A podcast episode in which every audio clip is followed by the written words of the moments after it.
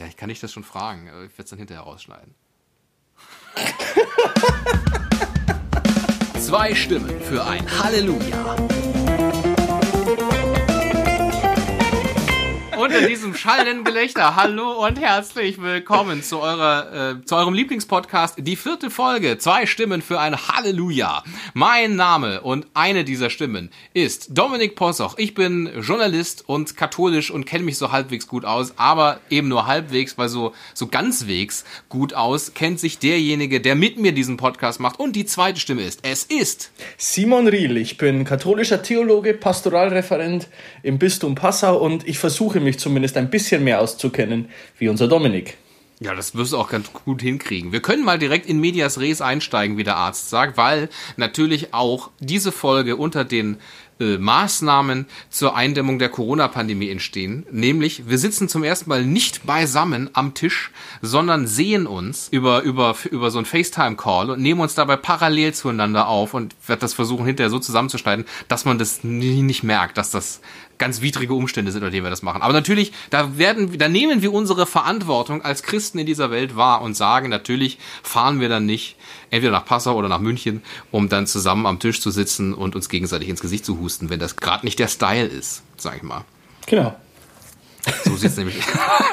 Sehr gut. Und ich habe mir extra Folgendes vorgenommen. Bevor wir sagen, was wir in der letzten Folge alles falsch gemacht haben, so ein bisschen ewig lang drum rumplärren und äh, dann erst ganz am Schluss sagen, ach und die nächsten zehn Minuten unser eigentliches Thema, steigen wir direkt mit einer Inhaltsangabe an. Und zwar habe ich mir da Folgendes ähm, äh, überlegt. Was haben wir heute im Köcher? Ne? Die katholische Panzerfaust der Rechtgläubigkeit. Die ist durchgeladen mit folgenden Themen. Was hat der Papst jetzt eigentlich aktuell zum Thema Homosexualität gesagt und was nicht? gab es doch schon in der Urkirche eine Apostelin und November Blues, Tod und Hölle und was passiert eigentlich am Ende unserer Tage. Dies unsere Themen dieser vierten Folge von Zwei Stimmen für ein Halleluja. Hört ihr jetzt zum ersten Mal zu und ihr seid noch dran geblieben. Herzlichen Glückwunsch. Das haben nicht viel, viele geschafft vor euch. Darf man mal applaudieren, würde ich sagen. So ist es. Wir reden in diesem Podcast über Kirche, Glaube, Religion, Gott und was auch immer damit zu tun hat, alle Teilbereiche davon und da eigentlich ja der Glaube das ganze Leben umfasst, reden wir eigentlich auch über das ganze Leben. Aus unserer Perspektiven heraus, ich stelle hoffentlich schlaue, intelligente oder vielleicht auch mal naive Fragen und Simon, der Fachmann, kann die einfach beantworten, so dass wir, dass wir dem hinterherkommen und nicht das Gefühl haben, wir würden in einem theologischen Proseminar sitzen, sondern wie so am Tresen einer Bar und es gibt dazu auch Getränke und man plaudert mal so ein bisschen und man macht vielleicht noch mal den einen oder anderen Schabernack, Scherz. Ne? Zumindest es, im Best darf, Case ist es so. Es darf, es darf gelacht werden. Ja, so, da sind wir auch schon bei unserer Lieblingsrubrik, bevor wir über alles reden, was wir falsch gemacht haben. Und genau, du hältst es schon in die Kamera.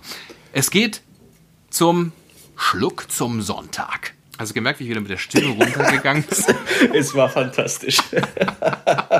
So, Simon, was hast du vorbereitet? Wir haben ja heute getrennte Getränke. Ich habe eine reiche Ernte Spirituose, eine Spirituosenmischung aus 60% Mirabellenbrand und 40% Kornbrand. Dann entkorke und schenke ein, während ich sage, wir sind ja ja, schön. Am Tag, wo wir das hier aufzeichnen, sind wir noch nicht unweit von einer äh, Wahl im wichtigsten Land dieser Erde, nämlich in den USA zur Präsidentschaftswahl. Und da es sich ja nicht vor allzu langer Zeit ereignet hat, dass ich eine US-Amerikanerin geheiratet habe, zieht natürlich auch dieses Ereignis nicht spurlos an diesem Haushalt vorbei. Und deswegen gibt es hier bei mir ein US-amerikanisches Herrengedeck. Ich habe nämlich ein Coors Light das bedeutet ein schönes Lightbier aus der Dose.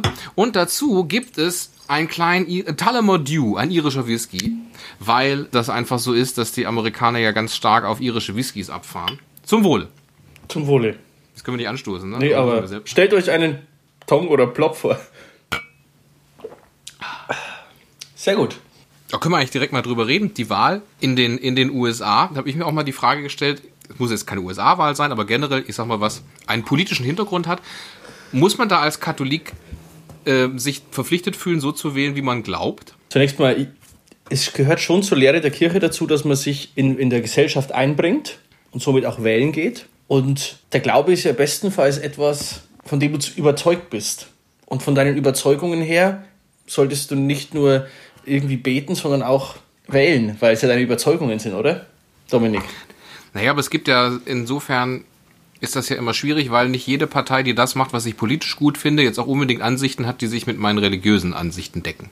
Was mache ich da? Ist ja ein Zwiespalt. Ja, das ist einer und in dem stehe ich auch. Das ist ja auch das, was die Union mal früher auch äh, immer wieder gesagt hat zu Leute, um die, um die ganzen Christen und Katholiken im Speziellen, da brauchen wir gar nicht zu kämpfen, weil ihr könnt eh nichts anderes wählen, außer uns. Also das ist ja dann schon was, wo du sagst, na ja, Eben, das ist halt problematisch. Wenn du sagst, in diesem Teilbereich würde ich vielleicht eher dieser Partei zustimmen, aber etwas, was jetzt vielleicht für mich gewichtiger aus einer wirtschaftlichen Perspektive heraus Relevanz hat, sage ich, kann ich diese Partei eigentlich nicht wählen. Muss ich dann als, was mache ich dann als Christ? Da gibt es keine Lösung. Ich glaube nicht. Ich glaube, da musst du nur deinen, da musst du selbst abwägen und priorisieren. Was ist dir jetzt am wichtigsten? Und so wirst du es ja eh vor jeder Wahl machen. Wir wollen nicht weiter zurückschauen, wir wollen vorschauen, indem wir auf die letzte Folge zurückschauen und gucken und, und, und äh, schauen, was uns da vielleicht die, die ein oder anderen Lapsus passiert sind. In unseren, Simon. Mesner-Tätigkeiten. Oder soll ich nochmal mit der Stimme runter? Ja, mal, biete, biete doch mal was, noch eine Alternative an. Warte, ich versuche, das schneidest du dann schön raus, ja? Ja, ja, mache ich. In unseren Mesner-Tätigkeiten. Ah, sehr gut. Das können wir so nehmen. Das Laterankonzil, das fünfte Laterankonzil. Da hatte ich dich gefragt, was sind die wichtigsten Beschlüsse in der letzten Folge? Hast du gesagt, reichen wir nach? Insofern, Simon, erreiche nach. Ja, genau. Also die wichtigsten Beschlüsse des Laterankonzils, des fünften Laterankonzils sind ähm, eigentlich drei. Erstmal die Verurteilung eines Gegenkonzils äh, in Pisa. In Pisa haben sich Kardinäle äh, versammelt, oppositionelle Kardinäle gegen den damaligen Papst Julius II. und wollten dort eben ein Konzil starten ohne den Papst. Und das Konzil im Lateran hat dann dieses Konzil verurteilt, dass, dass es keine, Aus, äh, keine rechtmäßigen Glaubensaussagen treffen kann. Die zweite, und das ist wohl die entscheidendste oder wichtigste ähm, Beschluss gewesen des Laterankonzils des Fünften, nämlich damals gab es die Auffassung auch in der Philosophie, dass es nur eine Seele ganz allgemein gibt und die in jedem Menschen innewohnt. Also nicht jeder Mensch hat eine individuelle eigene Seele, sondern es gibt eine Seele und die, der ist jeder Mensch teilhaftig. Really? Und dieses, naja, es gibt diese metaphysische, unendlich nie sterbende Seele und der sind wir alle teilhaftig. Das heißt, es gibt kein, keine Individuen aber. Es gibt keine individuelle Seele. Diese ähm, philosophische Richtung gab es damals, genau. Und dieses und hat das Laterankonzil verurteilt. Das hat das Laterankonzil verurteilt und ganz klar gesagt, es gibt, jeder Mensch hat eine eigene vernunftbegabte Seele, welche unsterblich ist. Es gibt eine, jeder Mensch eine individuelle Seele, ähm, genau, das war, darauf hat sich dann unter Papst Clemens noch was aufgebaut beim Konzil von, von Vienne, aber das ist wohl die wichtigste dogmatische Definition dieses Konzils. Wieso heißt das denn, ganz kurze Zwischenfrage, weil ich glaube, so im, im Pop, im, in der Popkultur weiß, hat man vielleicht schon mal das vom Vatikanischen, vor allem vom Zweiten Vatikanischen Konzil gehört und kann sich vorstellen, naja, das war halt ein Konzil, vermutlich das zweite, im Vatikan. Was ist mhm. denn der Lateran? Du hast doch gesagt, das Konzil im Lateran. Was ist das denn? Genau. Lateran ist ein Gebiet in Rom, genauso wie der Vatikan. Der Lateran ist ursprünglich, also vom Namen her kommt es von der ursprünglichen Familie der Laterani, die dort gewohnt haben, das denen das Grundstück gehört, gehörte, ursprünglich mal. Daher heißt es Lateran.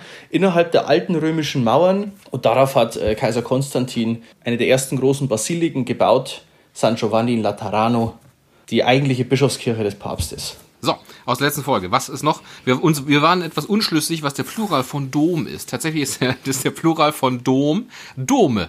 Da hattest du recht ja. schon direkt. Und die letzte Frage. Hast du die Enzyklika inzwischen gelesen?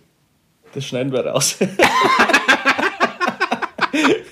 ich hatte keine Zeit. So, Warte, gut. Ich, wir machen das so, dass ich sage, ah ja, sehr gut. Dann haben wir ja alle Mesner Tätigkeiten. Was, da kann ich Schlitzer, das merkt keiner, Simon, merkt keiner. So, ähm, Ah, und was ich auch noch nachschieben wollte von zur letzten Folge, das klang vielleicht ein bisschen hart, wie wir mit den Zeugen Jehovas ins Gericht gegangen sind, weil, weil du praktisch gelesen hast, was, was, für, was für die so Glaubenswahrheiten sind und wir haben es darüber köstlich beömmelt. Wie du nochmal gesagt hast, wir erneuern diesen Aufruf, liebe Zeugen Jehovas, sollte uns jemand zuhören, äh, schreibt uns doch mal bitte, äh, warum ihr Zeuge Jehovas seid und was das für euch, was das mit euch macht, das wäre doch schön. Generell, alle, die jetzt sagen, ja Mensch, es ist ja fein, diskutiert doch mal über eine Frage, die mich interessiert und nicht das, was ihr euch da jetzt äh, als Agenda gesetzt habt, dann schickt uns gerne eine E-Mail an diesen Podcast und die E-Mail-Adresse ist halleluja.podcast at gmail.com gmail.com. Entweder ihr seid verprellte Zeugen Jehovas, die uns mal die Leviten lesen wollen, oder ihr sagt folgende Frage, beantwortet ihr doch mal, ihr beiden Kaspar. Dann halleluja.podcast.gmail.com. So, dann sind wir jetzt eben bei der aktuellen Folge und die auch schon wieder ein bisschen zurückgreift, weil es geht wieder irgendwie was zu Homosexualität und wieder um den Papst. Also wir kommen aus diesem Kreislauf äh, nicht, nicht heraus. Es gab nämlich eine aktuelle Meldung oder eine halbwegs aktuelle Meldung in den Medien, dass der Papst sich geäußert hat zu Homosexualität, die und äh, man muss es sagen, wie so häufig, Papst Franziskus sagt irgendwas beiläufig und es löst ein mediales Beben aus und hinterher muss wieder klargestellt werden, was, was, was eigentlich gesagt oder gemeint war, ist folgendes. Es gab eine Filmbiografie, die gibt's auch immer noch, und äh, über ihn, und da hat er gesagt, Homosexuelle haben das Recht, in einer Familie zu leben. Sie sind Kinder Gottes, was wir benötigen, ist ein Gesetz, das eine zivile Partnerschaft ermöglicht. So soweit mal das, was da die Runde macht und da alle natürlich gesagt haben, ist das, meine Güte, ein neues Kapitel im Buch der Kirche, das aufgeschlagen wird, dass die Kirche sagt, es muss äh, äh, zivilrechtlich äh, alles für die Homosexuellen getan werden. Oder wie auch immer. Simon, ordne uns das mal bitte mit deinem theologischen Sachverstand ein. Äh, ja, danke. Ich und mit deinem direkten Draht in den Vatikan. Du hast ja so genau. ein Telefon, genau. ruft der Pontifex morgens an und gibt es durch. So wie bei mir Merkel morgens, ruft bei dir morgens Franziskus an. Ganz genau so ist es. Das hatten wir aber nicht besprochen, sonst wär's so nicht raus. Hier muss ich erstmal sagen, dass oder ich stelle es erstmal vor, vielleicht dann merkt ihr selber, was ich über den Journalismus sagen möchte. Ähm, aber Dominik, du bist Journalist, du hast, erkennst es dann vielleicht auch selbst. Du hast zwei Teile angesprochen. Einmal dieses Recht auf Familie, Homosexuelle haben ein Recht auf Familie. Und das zweite ist, dass die rechtliche Absicherung brauchen des zivilen Zusammenlebens. Also das sind zwei Punkte, die, die da genannt werden. Und ähm, das Interessante ist eigentlich, dass diese beiden Punkte in zwei völlig unterschiedlichen Interviews, in unterschiedlichen Zeiten und unterschiedlichen Räumen gemacht wurden. Und dieser gute Journalist oder, oder Filmemacher die zusammengefügt hat, ohne den Kontext anzugeben. Und somit haben wir eben diesen Satz oder diese beiden Sätze, die du gerade genannt hast, die aber an sich überhaupt nicht aufeinander bezogen waren. Dieses Recht auf Familie ist entstanden in einem Interview, wo es darum ging, was mache ich als Familie oder als Eltern, wenn ich merke, mein Sohn oder meine Tochter ist homosexuell? Papst Franziskus, es ist ein geliebtes Kind Gottes, er hat Recht auf eine Familie. Und dann überhaupt noch nichts mit Zusammenleben oder so gewesen von Homosexuellen. Und in einer anderen Frage, wie es dann darum ging, vor zehn Jahren wurde in Argentinien, als der Papst noch Erzbischof von Buenos Aires war, ging es um die Einführung der Ehe für alle. Und der Papst hat sich da erbittert dagegen gestellt hat aber gesagt, wir brauchen eine rechtliche Absicherung des zivilen Zusammenlebens. Das ist ein Unterschied zur Ehe. Er hat zum Beispiel nicht das Wort benutzt Zivilunion, was bei uns die eingetragene Lebenspartnerschaft wäre, sondern, also diesen Begriff hat er ausdrücklich nicht benutzt, sondern ziviles Zusammenleben. Dafür brauchen wir rechtliche Absicherung. Und das heißt erstmal überhaupt nicht, dass der Papst irgendwas gut oder schlecht findet. Und da kam jetzt vor ein paar Tagen auch eine Meldung aus dem Vatikan raus, wie du schon gesagt hast, Dominik, das muss man dann im Nachhinein zurechtdrücken, wo dann eben klar gesagt wird, das hat keine Auswirkungen auf die Lehre der Kirche, weil die beiden Satzteile überhaupt keinen Bezug zueinander haben. Da muss ich sagen, hat der Journalist ein bisschen unsauber gearbeitet, meiner Meinung nach, weil das ist sinnentfremdend wiedergegeben. Und dass der Papst 2010 sagt, als Erzbischof, äh, Homosexuelle brauchen eine rechtliche Absicherung des zivilen Zusammenlebens, ist ja völlig okay und hat erstmal nichts mit, mit irgendwas zu tun, was der hineininterpretiert, bekommt natürlich besondere Würze, wenn er sagt, die haben Recht auf Familie. Direkt im Satz davor. So würde ich das einordnen, so steht es auch in der Verlautbarung vom Vatikan von vor ein paar Tagen oder von vor ein paar Wochen, je nachdem, wann ihr den Podcast hört. Vor einem halben Jahrhundert. Denn wir werden ähnlich wie die Kirche die Zeiten überdauern. Sehr gut, haben wir das auch mal eingeordnet. So, eine zweite Einordnung ist eine Meldung, die zumindest mir äh, so unterkam und ich dachte, huch, wie ich das äh, häufig denke, wenn ich Einmeldungen bekomme. Huch. ist das, so, ist das ähm, so dein erstes Ding? Huch? Huch? Und da, was ist genau. denn hier passiert? Ja, meine Güte, was, was war da denn los? So ungefähr. Ähm, Verstehe gab es schon in der Urkirche, in der Urkirche eine Apostel, eine, Ap eine, eine Ap gab es schon in der Urkirche, ach, das ist so ein schwieriges Wort, in der, in der, also der alten. In der Eutenkirche. In der Eugenkirche, so. Gab es da schon eine Apostelin? Denn das ist äh, die Apostolin, Apost, Apostelin, was ist denn? Eine, ein Apostel? Ich wüsste, ja. weiß gar nicht, was da, was da das Apostelin so ist. Apostelin, Apostelin würde ich auch sagen, ja. Eine Apostelin. Und zwar geht es da um den Namen Junias. das ist, äh, kommt wohl, glaube ich, auch vor bei Paulus, der irgendwie sagt, ja hier die Apostel Junias und den zweiten haben wir vergessen. Andronikus. Geht zu denen hin, die sind, Mhm. Genau. Die sind, die sind cool, geht mal zu denen hin, das sind fesche Dudes. Hieß es mal in der Übersetzung. Jetzt aber heißt es. so oder so ähnlich hat er das formuliert, ja. Jetzt aber heißt es auch, das ist ein cooler Dude und eine coole Dudette.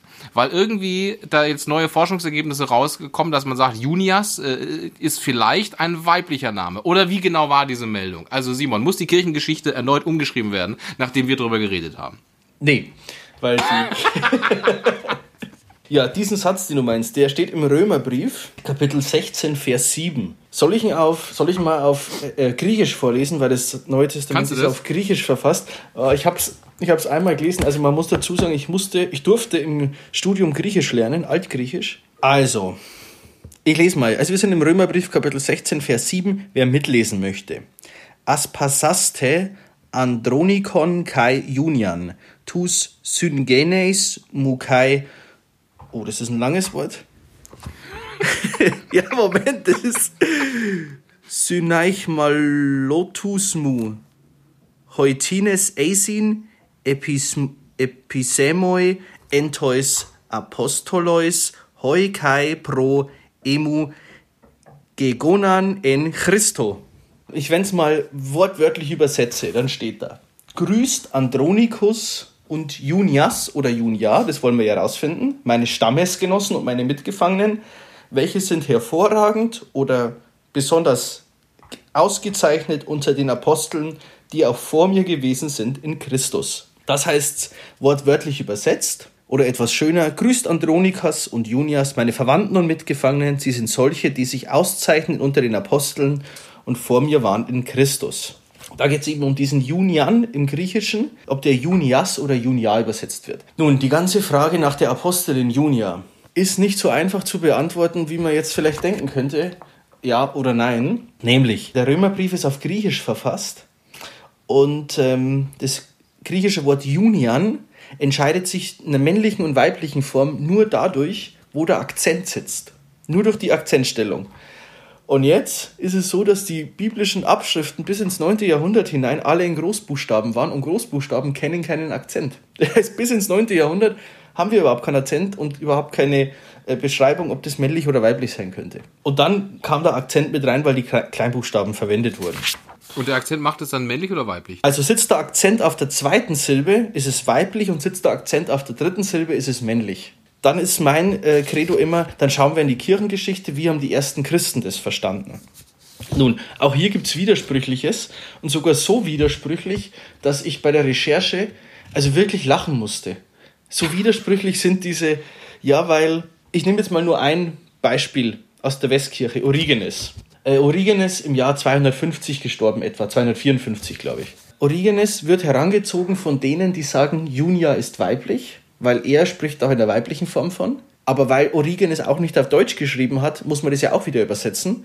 Weil Origenes wird auch von denen herangezogen, sagen, Junias ist männlich, weil Origenes ja auch von der männlichen Form spricht. also ein und dieselbe Quelle wird herangezogen für völlig unterschiedliche Sachen. Wir haben in der Ostkirche Johannes Chrysostomus, der von einer Frau spricht, und dann im 13., 12., 13. Jahrhundert setzt sich die männliche Form eindeutig dann durch. Aber was jetzt wirklich männlich oder weiblich ist, kann man an sich, anhand des Wortes eigentlich erstmal nicht rausfinden, anhand des Schriftbefundes. Dann ja, kommt, ja, kann man nicht sagen. Kann man nicht sagen. Anhand des ja, Schriftbefundes kann man es nicht sagen. Ja, aber woran denn dann? Ja, wir schauen weiter. Es gibt ja über verschiedene Sachen, die man so einem Vers anschauen kann, nämlich das, den Apostelbegriff.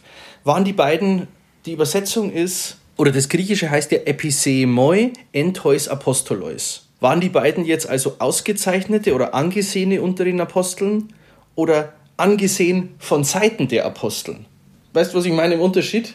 Ob sie von den Aposteln angeguckt wurden und gut, als gut befunden wurden oder ob sie als Apostel gut befunden wurden. Ganz genau. Beides gibt das Griechische her, beides Fälle. Mhm. Und von, nachdem das auch nicht klar ist, ist nicht mal klar, sind damit überhaupt Apostel gemeint? Mhm. Beides ist vom Griechischen her möglich. Es gibt sogar, das muss ich glaube ich das nächste Mal nachreichen, Aber es gibt sogar, es gibt sogar eine, eine, einen, einen Indiz darauf, dass Paulus meint, dass die gut angesehen waren von Seiten der Apostel her.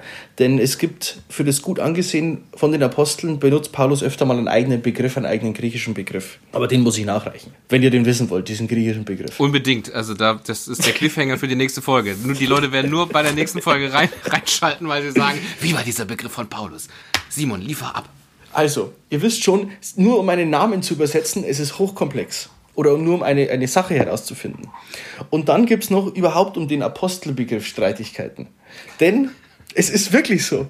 Denn das ist spannend, weil ich dachte ja eigentlich, das ist so eine schnelle Nachfrage hier, Simon. Ich habe folgende Schlagzeile, habe ich in meiner Timeline, Junior, Juniors, äh, ordne das mal schnell ein, sag ja oder nein. Dass du jetzt hier auch wirklich äh, natürlich in, in, in deine hermeneutischen Zirkeln hier loslegst, ehrt dich natürlich und es ist super spannend. Aber ich, ich, ich warte nach wie vor noch auf die Antwort. Was bedeutet der Begriff Apostolos? Auch hier ist es nicht einfach, Dominik. Wir müssen, wir müssen bei der Sache bleiben. Wir sehen, Theologie ist nicht immer ganz so einfach, dass man einfach Ja oder Nein sagen kann. Liebe Zuhörer da draußen, es ist nicht immer ganz so einfach. Auf jeden Fall kann Apostolos in diesem Zusammenhang, sagt Klaus Berger, auch mit dem Prophetentum übersetzt werden des Alten Bundes. Und das bedeutet wiederum, dann kann Junior und Andronikus Mann und Frau gewesen sein, die Apostel waren, weil sie als Propheten, weil es der Prophetenbegriff für Apostel ist und nicht der Apostelbegriff des Zwölferkreises. Somit kann abschließend gesagt werden, und das habe ich schon gesagt, man kann es nicht abschließend sagen, ob es Mann oder Frau waren.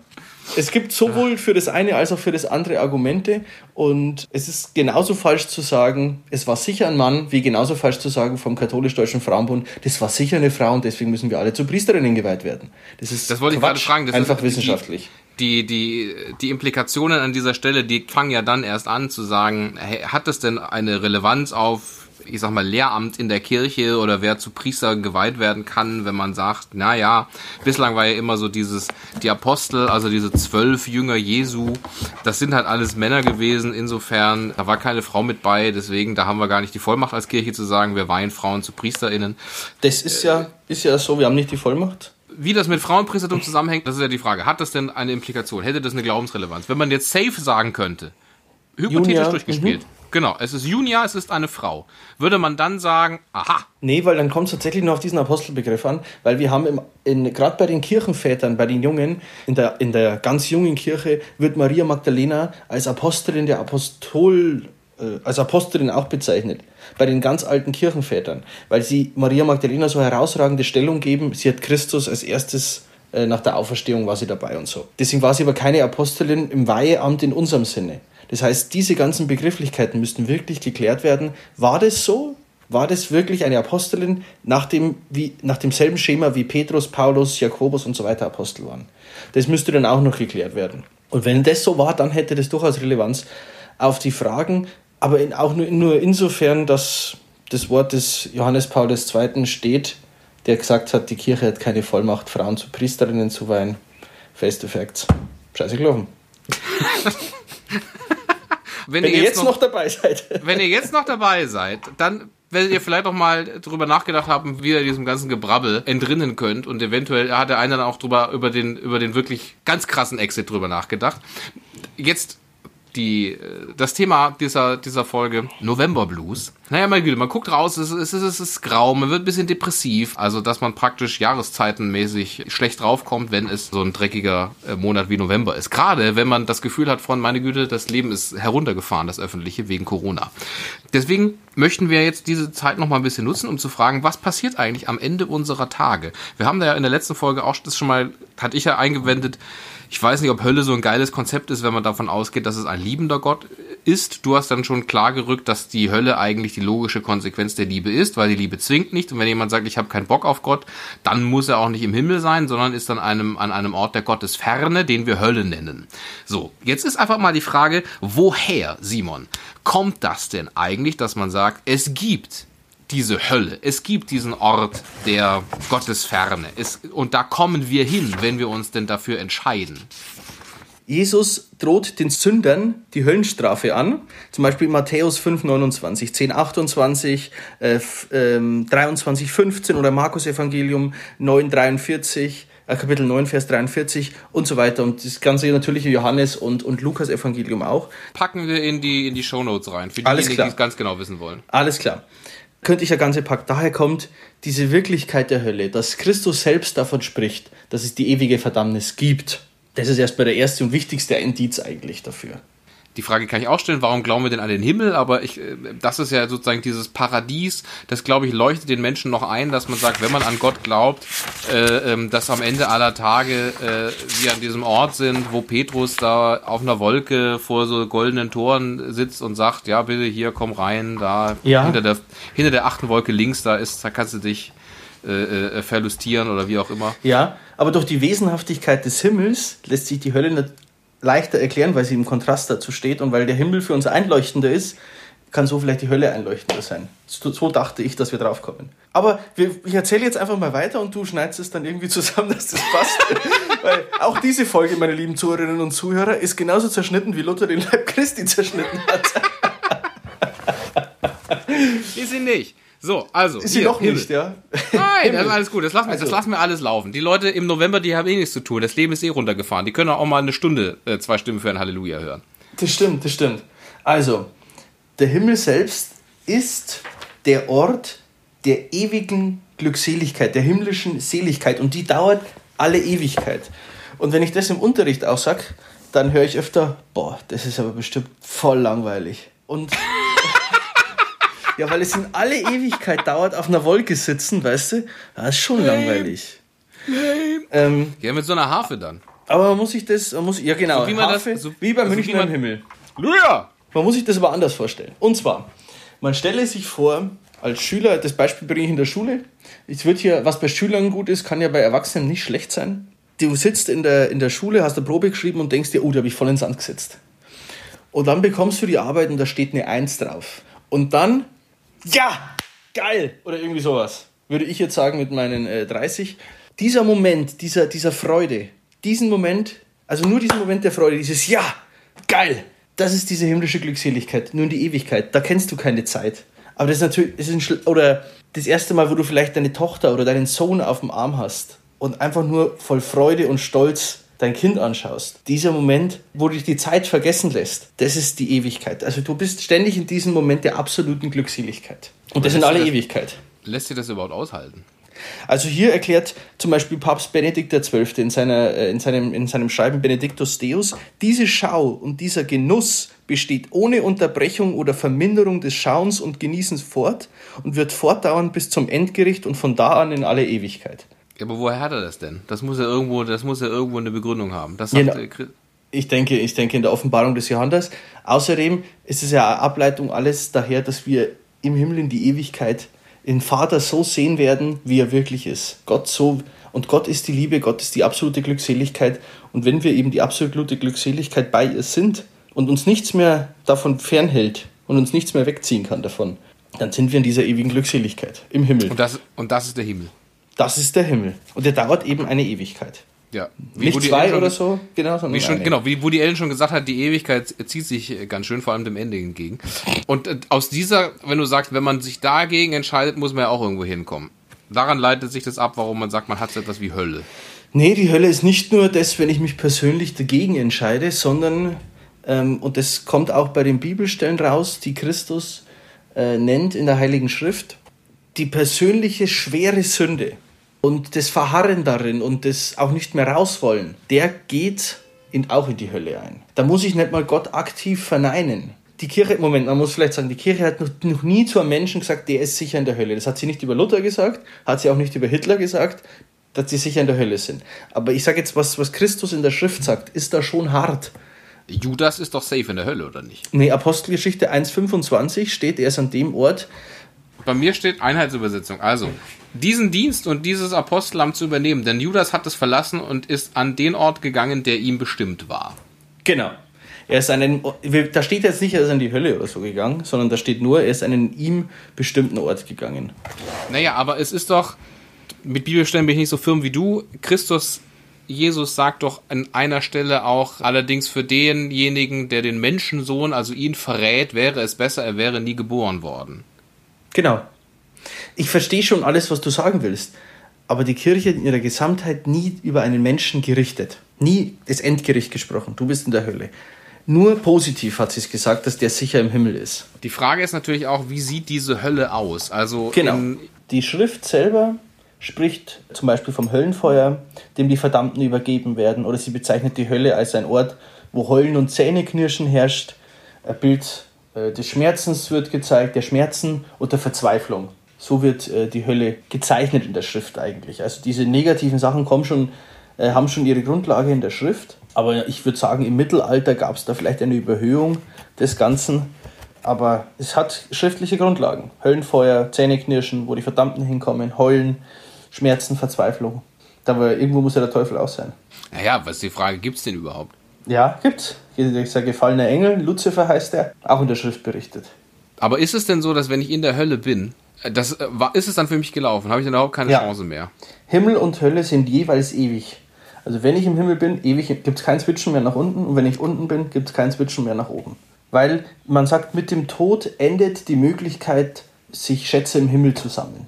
Kann ich denn aber ich sag mal, wenn es dem Ende entgegengeht, noch switchen? Ja, bis zum letzten Atemzug kannst du switchen. Also, wir äh, beschäftigen uns jetzt damit, wir kennen uns damit aus, wir wissen, prinzipiell gibt es diese Möglichkeiten. Jemand, der, ich sag mal, nie in seinem Leben damit in Berührung gekommen ist, heißt es dann, ja, der hat leider Pech gehabt, der ist automatisch am Ende seiner Tage in, in der Hölle, oder kriegt er dann also praktisch eine Vollerkenntnis, so ist es, und deswegen darfst du entscheiden. Oder sagt man, Himmel und Hölle ist nur für diejenigen, die christlich sind. Alle anderen, die sagen, ich bin ich, entweder einer anderen Religion anhängig oder überhaupt keine Religion, die haben nochmal was eigenes. Nee, es gibt nach dem Tod nur zwei Möglichkeiten, Himmel oder Hölle. Himmel mit der Vorstufe des Purgatoriums, dem Fegefeuer. Die zwei Möglichkeiten gibt es für jeden Menschen.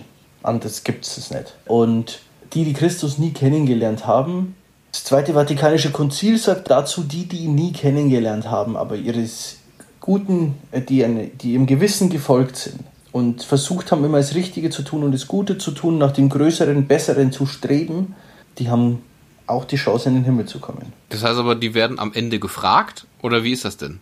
Was heißt, die haben die Chance? Wissen wir nicht. Aber was, was ist denn da? Naja, an sich sagt, sagt der Herr im Johannesevangelium Kapitel 3, ähm, wer nicht äh, getauft ist, hat eigentlich keine Chance. So, ich fasse es mal etwas plump zusammen. Mhm. Aber er schickt ja auch seine Apostel an alle Enden der Erde, um ihn zu verkünden. Deswegen die, die noch nicht gekannt, die ihn nicht kennen, wo er noch nicht verkündet wurde vielleicht. Was ist mit denen? Die können nicht automatisch äh, in die Hölle eingehen. Ja, Und deswegen, deswegen lehrt das Zweite Vatikanische Konzil, die, die ihn nicht kennen, das, was ich vorhin gesagt habe, äh, die nach ihrem Gut, die nach ihrem Gewissen, besten Gewissen und Wissen leben, gestreben nach dem besseren, höheren, guten, haben die Möglichkeit. Und wie ist das jetzt für denjenigen, der sagt, ich äh, glaube an, also Kirche ist mir, kenne ich, aber ist mir alles wurscht. Ich lebe einfach nach meinen Maximen im Sinne von, man soll jeden Menschen gut behandeln, also die praktisch, ich sag mal, ein integeres Leben führen und auch wirklich nett und freundlich und zuvorkommend und hilfsbereit sind. Was ist dann mit denen? Kriegen die am Ende ihrer Tage nochmal die Möglichkeit zu sagen, hey, Face Facts, wir offenbaren dir jetzt, es stimmte alles, was, was die in deinen Augen verrückte Kirche alles gesagt hat. Möchtest du dich nochmal umentscheiden? Oder sagt man Face Facts, du wusstest es schon zum Zeitpunkt, weil das ist doch äh, zum Zeitpunkt, dass du äh, dich entschieden hast und ja, hast dich ja. dagegen entschieden, jetzt ist es Feierabend. Oder aber zu wissen, na ja, aber mh, hm, vielleicht war ich auch eher Agnostiker und kein, und kein äh, ähm, Atheist meine Güte, hätte ich das gewusst, dann hätte ich mich anders entschieden. Also haben die, gibt es nochmal diese Möglichkeit zu sagen, man, man, man ändert sich? Oder so wie also man sagt. Mit dem, ähm, mit dem Tod endet die Möglichkeit zu switchen. Nach dem Tod gibt es keine Möglichkeit. Also mit dem Tod steht im Prinzip fest, steht fest, wo es hingeht. Mit dem mhm. Tod. Nach dem Tod gibt es keine Möglichkeit mehr. Du entscheidest in deinem Leben im Prinzip. Dein Leben oder dein Leben, wie du dein Leben führst, entscheidet, wo du hingehst. Ob es reicht, nie an Gott zu glauben, aber einfach ein guter Dude zu sein. Ich weiß es nicht. Ich meine, die ersten drei Gebote beziehen sich allein auf deine Gottesbeziehung. Wenn du die nie erfüllst, ja. ich weiß es nicht. Ich weiß es wirklich nicht. Aber mit dem Tod endet es. Danach steht es fest. Das heißt, auf dem Sterbebett könnte ich noch sagen, Leute, war es Quatsch. Äh ich widerrufe und ich glaube und ich will getauft werden. Hat nicht eigentlich da, apropos bei der, bei der Taufe, ach, das ist so ein spannendes Thema. Wir sind aber schon so, so weit in dieser So lange Folge, der Zeit, ja. aber ich, ich werde, ich werde das, ich werde so viel rumschneiden. Oder meine Güte, das ist, Sehen heute ist es mal, heute ist es mal ein sogenannter Deep Dive. Da haben die Leute vielleicht auch Bock drauf. Wie ist das denn, wenn man sagt, nicht getauft? Ich erinnere mich, es hieß irgendwann mal vor einiger Zeit, Papst Benedikt damals noch, hat einen Teil der, der Hölle zugemacht. Der hat gesagt, es gibt diesen Teil der Hölle nicht, wo die ungetauften Babys hinkommen. Der Nimbus. Der Nimbus 2000 war das nicht der, der, der Besen von Harry der Besen Potter? Von Harry Potter. da gab es mal was, das hieß aber Limbus, lieber Dominik, und nicht Nimbus. Ah, Limbus, in so, ja, okay. Äh, das hieß Limbus und das Wo war. man unter dieser Stange, unter dieser Stange durchtanzen muss. Genau, das ist der Limbus. Äh, hat tatsächlich dieselbe äh, Wortbedeutung, nämlich dass es irgendwie außen, also nicht ganz drin ist, dabei ausgrenzend, abgrenzend. Ja, die Limbus ist so eine Art Vorhölle, äh, dass sie eben nicht getauft sind, aber weil sie ja noch, weil sie noch nicht eigens sündigen konnten, aber auch noch nicht durch die Taufe von der Erbschuld befreit waren, in den sogenannten Limbus kommen. Das hat aber Benedikt dann tatsächlich gesagt, ähm, dieses theologische Konstrukt ist, ich will nicht sagen Quatsch, aber ganz nah dran. ich weiß nicht, ob es Benedikt in dieser Wortwahl, aber so sinngemäß. Sinngemäß hat er gesagt, Leute, das ist ähm, nicht Teil unserer Glaubenswahrheit. Ist das denn aber so, dass die Hölle so durchstrukturiert ist wie, ich weiß nicht, ob das bei, bei Dante ist, ne? Also die göttliche Komödie, da wird, da hast du ja diese neun Kreise dieser Hölle, ja. wo je nachdem, was du gemacht hast, in diesem Kreis bist du. Fun Fact, ich bin ja, ich bin ja mehr Gamer, als dass ich Theologe bin. Es gibt, es gab mal das Game, das Videospiel äh, für die Playsee, Dantes Inferno. Da hast du in der Rolle von Dante Alighieri dich da durchgefightet durch die neuen Kreise der Hölle, bis du dann am Schluss den Beelzebub besiegt hattest. Und da war es auch so, dass man je nachdem, in welchem Kreis der Hölle man war, hat man so und so viele Leute oder so, so, so Leute, die das und das verschuldet haben, hat man dann gebettelt. ja, das hat da, und dann gab da gab es auch, da gab es dann auch so so Gegner, die, die, die waren halt so deformierte kleine äh, Kinder und die waren dann halt ungetauft und deswegen musste man mit denen halt auch kämpfen und andere. Und aber zum Beispiel in der Hölle waren dann war zum Beispiel auch Pontius Pilatus war auch in der Hölle, genauso wie Judas, der war auch in der Hölle. Die hast du dann alle da gesehen. Also deswegen, deswegen gehe ich davon aus, dass auch Dante Alighieri das so geschrieben hat, weil dieses Game, das wird ja wahrscheinlich relativ werkgetreu gewesen sein. Richtig. Zumal Dante hier ja auch tatsächlich etwas aufnimmt, was es in der Theologie gibt. Ich, ich, lese hier aus einem Dogmatikbuch kurz vor eine Antwort auf deine Frage. Das Strafmaß der einzelnen Verdammten ist verschieden, je nach dem Grade ihrer Schuld. Und da gibt es tatsächlich auch was in der Heiligen Schrift dazu, dass jeder wird ähm, sein Gericht empfangen nach seinem, nach seinem Leben oder nach, seinen, nach seinen Taten. Weißt du, also das ist tatsächlich schriftbegründet, das ist, was du gerade beschrieben hast, dass so die Härte ich weiß nicht, ob das neun Zonen sind in der Hölle, wie bei Dante, aber. Das heißt, wenn ich Glück, wenn ich Glück habe und ich war nur so halb nicht so gut, dann äh, ist es vielleicht auch ganz angenehm. Nee, wenn du Glück hast, äh, Visa heißt bei Two and a Half Men, wenn du Glück hast, ist da Dreizack mit Spucke. Kennst du die Folge nicht? mein Gott. Äh, nein, wenn du Glück hast, kommst du in den Himmel wir, wir möchten das Ganze beenden, aber es ist, es ist, ich finde, diese, das nennt man ja in der Theologie, nennt man das ja die es, sogenannte Eschatologie, also ja. die Lehre von den letzten Dingen. Ich finde, das ist ja super spannend, weil ähm, ich glaube, es gibt weniges, worüber man sich so sehr Gedanken machen sollte, wie was passiert eigentlich am Ende des Lebens für die Ewigkeit hin, weil im Vergleich dazu sind diese, ich sag mal, 90 Jahre, die man vielleicht so lebt, nichts.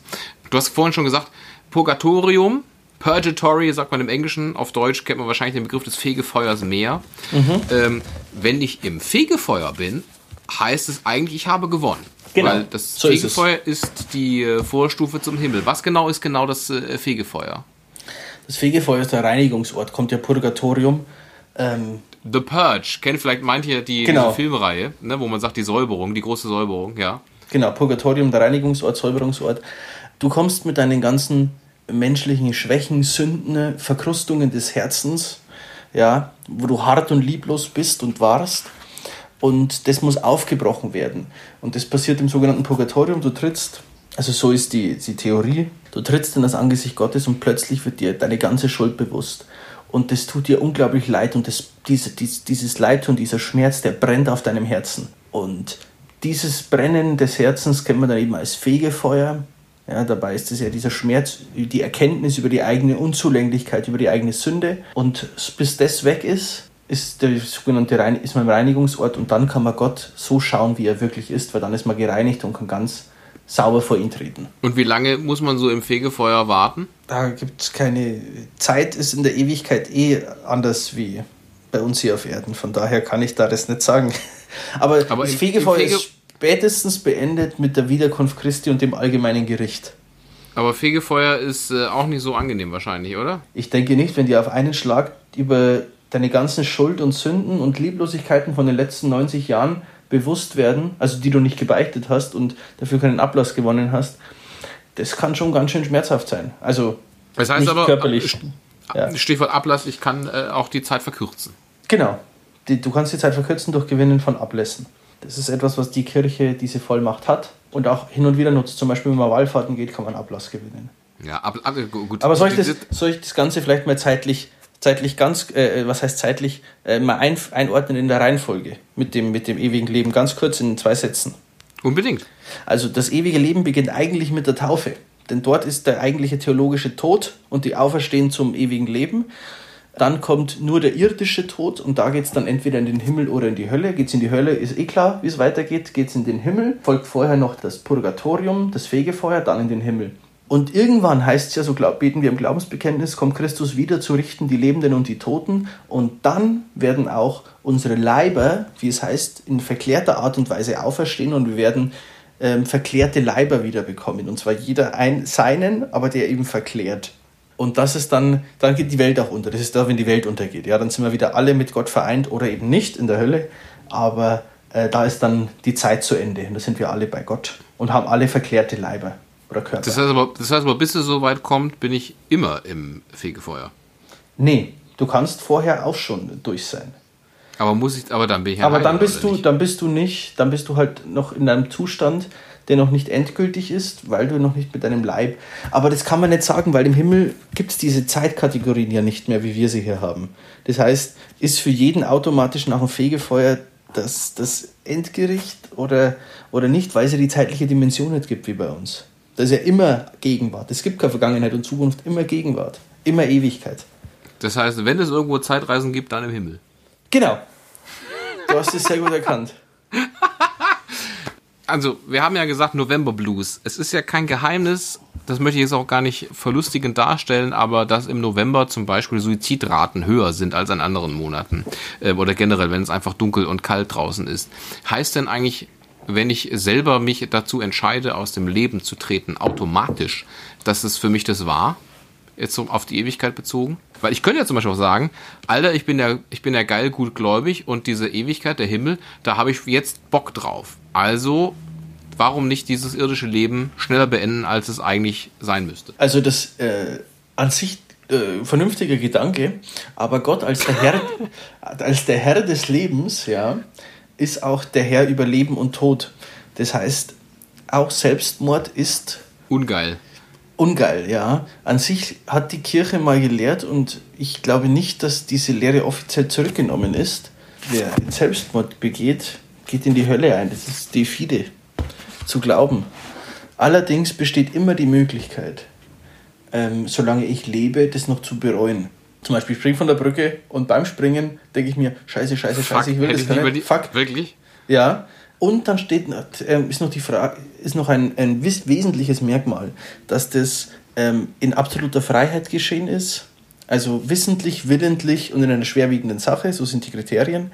Es ist eine schwerwiegende Sache, es geht um ein Leben, aber ist es wissentlich und willentlich?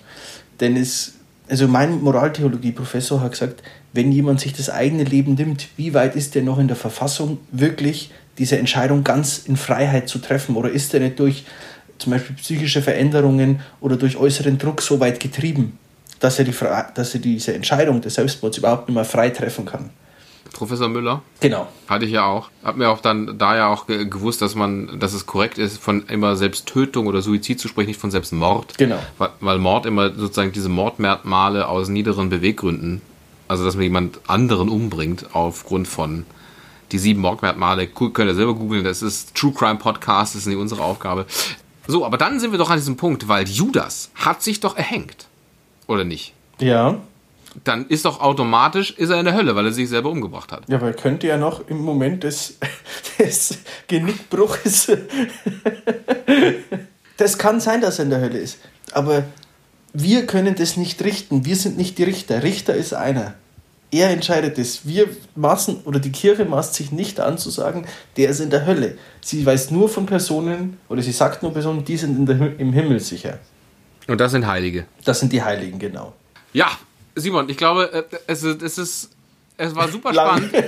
es ist lang und super spannend gewesen. Ich hoffe, wir haben jetzt aber zumindest so ein bisschen Einblick darüber gegeben, was denn Himmel und Hölle eigentlich für Orte sind, warum man da hinkommt, warum die Kirche sagt, dass es das gibt. Und äh, das ist ja auch vor allem für die Zuhörer und ZuhörerInnen interessant, die sagen, ähm, meine Güte, das war mir noch gar nicht so bewusst, vielleicht lasse ich mich jetzt doch mal taufen.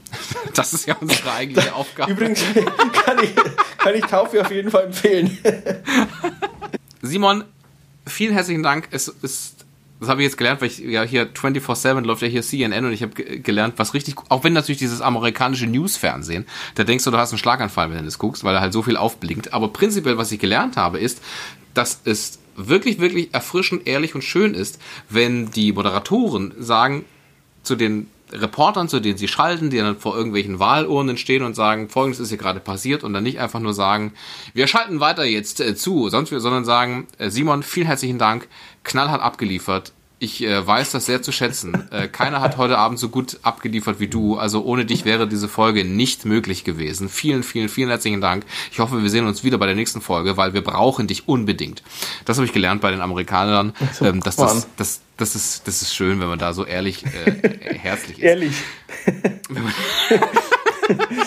so, Nochmal Aufruf an alle HörerInnen. Bitte schickt uns an halleluja.podcast.gmail.com. Schickt uns Fragen oder auch Feedback, wo ihr uns hört. Bei Apple Podcasts, weiß ich, kann man bewerten mit fünf Sternen. Das wäre doch toll. Äh, bei Spotify und überall, wo wir sonst sind. Auch bei Audio Now übrigens, beim RTL-Ding. Ähm, da kann man, glaube ich, nicht bewerten, aber ähm, ihr könnt ja zumindest den Link, den, den, den Link könnt ihr doch verteilen. Ne, damit noch mehr Leute in Genuss dieser Wahrheit kommen, die wir hier verteilen. Simon, möchtest du noch was ergänzen? Amen. Amen, Bruder. Vielen herzlichen Dank fürs Einscha Einschalten. Dankeschön. Schönen November und bleibt mir am Leben. ja, mal eine genau. Alternative zu bleiben Sie mir gesund oder so. Genau. Bitte bleibt am Leben und wenn nicht, dann bitte kommt in den Himmel. Das wäre uns ganz wichtig. Da können ganz wir uns dann genau. nochmal sehen und dann könnt ihr uns spätestens da Feedback zu dieser Folge geben. Vielen herzlichen Dank. Dankeschön. Ciao. Tschö. Zwei Stimmen für ein Halleluja.